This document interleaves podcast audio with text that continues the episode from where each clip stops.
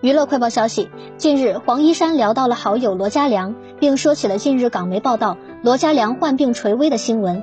黄一山说道：“有天晚上，朋友发了一些罗嘉良身患癌症垂危、罗嘉良昏迷不醒、订立遗嘱等新闻报道给黄一山。看完后，黄一山说自己的手心直冒汗，但当时是深夜，他又不好直接打电话过去询问。